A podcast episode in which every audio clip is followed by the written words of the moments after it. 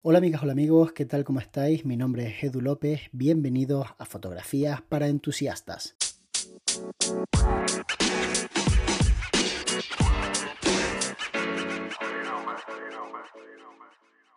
Hace muchísimo tiempo decidí que mis ordenadores iban a ser buenas máquinas, porque necesitaba poder tener buenas herramientas para desarrollar mi trabajo en unas condiciones óptimas.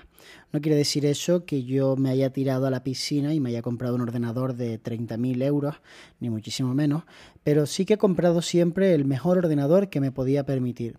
Y creo que es una buena filosofía por lo que os voy a contar a continuación. Durante mucho tiempo, nosotros los fotógrafos esperamos a que el ordenador haga el proceso que le hemos mandado. Y por tanto es tiempo que literalmente estamos mirando a una pantalla y esperando a que el ordenador haga lo que le hemos pedido. Os pongo un ejemplo. Quiero abrir un PSD, que es como se le llama a los archivos de Photoshop, en pues precisamente ese software. Le hago clic y tengo que esperar. Bien, con un ordenador económico, con un ordenador que vaya justito, Dependiendo del tamaño del archivo, eso puede prolongarse durante 20 segundos, 30 segundos, 40 segundos. Son 40 segundos que no estoy trabajando, son 40 segundos que estoy mirando a una pantalla, viendo como en el caso de Mac, el icono de Photoshop rebota una y otra vez, mientras parece que no ocurre nada más.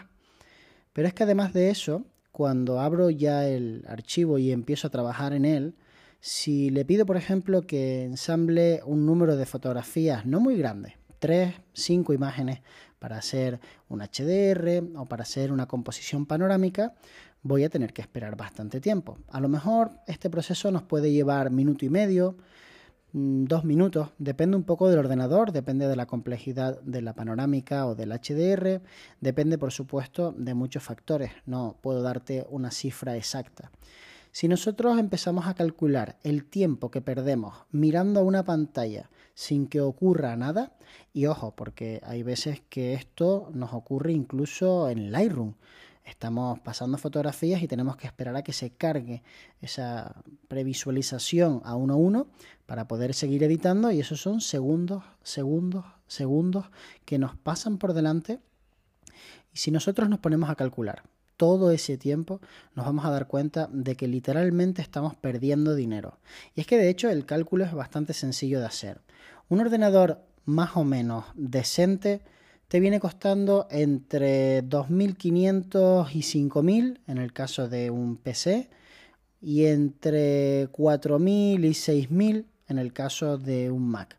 Pero ninguno de nosotros compra ese tipo de ordenadores todos nosotros intentamos no gastar mucho más de mil y pico euros en el caso de PC, dos mil en el caso de Apple.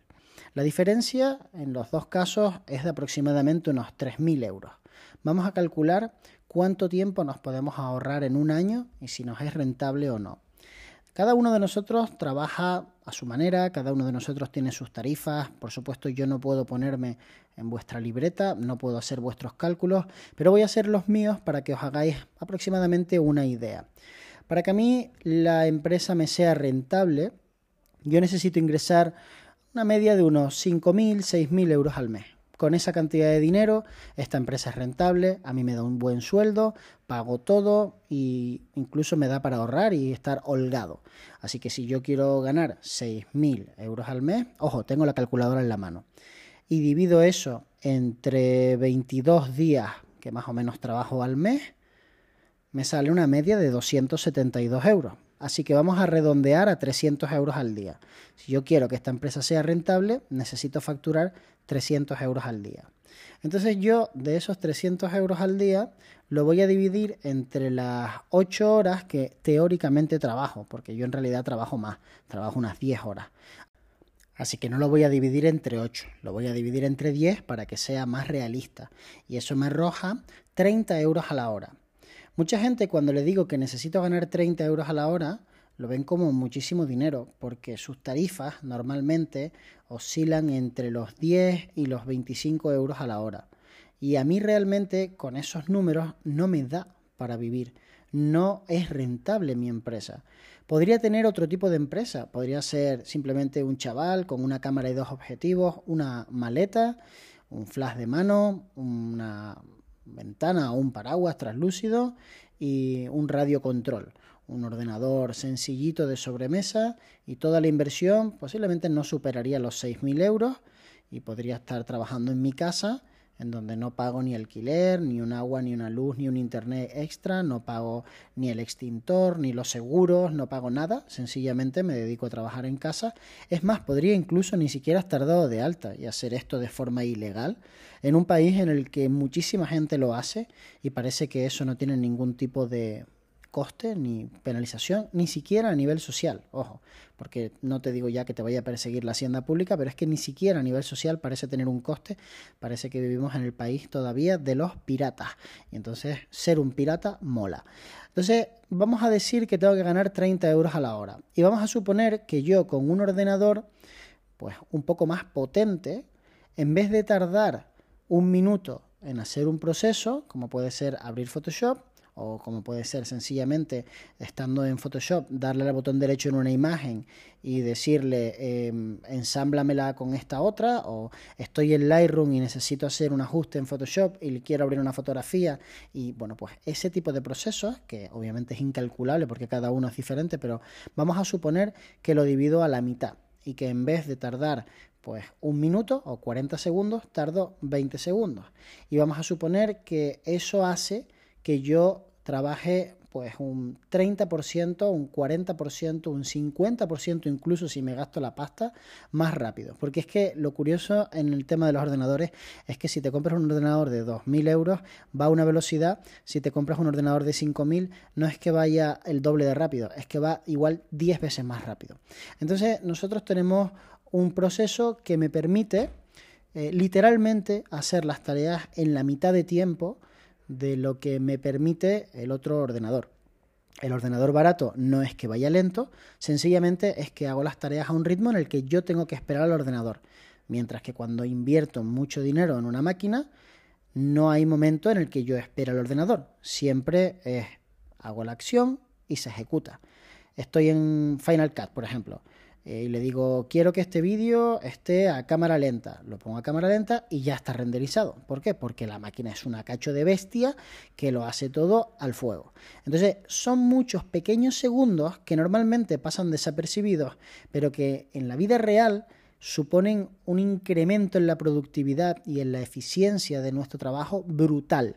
Tan brutal que en lo que normalmente antes tenía que emplear 10 horas, ahora puedo emplear 5 horas. ¿Eso quiere decir que yo voy a emplear 5 horas? No, al menos no las primeras semanas, porque tu cerebro no está acostumbrado a trabajar a ese ritmo. Tú no vienes de trabajar a esa velocidad. Tú vienes de trabajar tomándote tus descansos, mirando el móvil cuando estás haciendo eh, Photoshop una panorámica o cuando vas a abrir eh, Lightroom y le dices vamos a ir seleccionando fotografías. Ahí es donde más se nota, ahí se nota una barbaridad. Pues tomártelo con mucha calma. Pensad que a mí me lleva casi más tiempo seleccionar las fotografías de un reportaje de boda que editarlas. Porque como ya le meto un preset, mi preset, mi ajuste preestablecido, mi color, todo ya está incluido en la imagen y yo disparo bastante bien, me lleva más tiempo decidir cuál de las fotografías que he hecho es la buena, mirando pequeños detalles como que los ojos estén perfectamente abiertos, que el gesto sea el correcto, que la posición del cuerpo sea pues la mejor de las que tengo disponibles. Eso me lleva más tiempo que darle un poquito de brillo, ponerle un poquito de derecha y marcar dos estrellas porque eso es mi edición.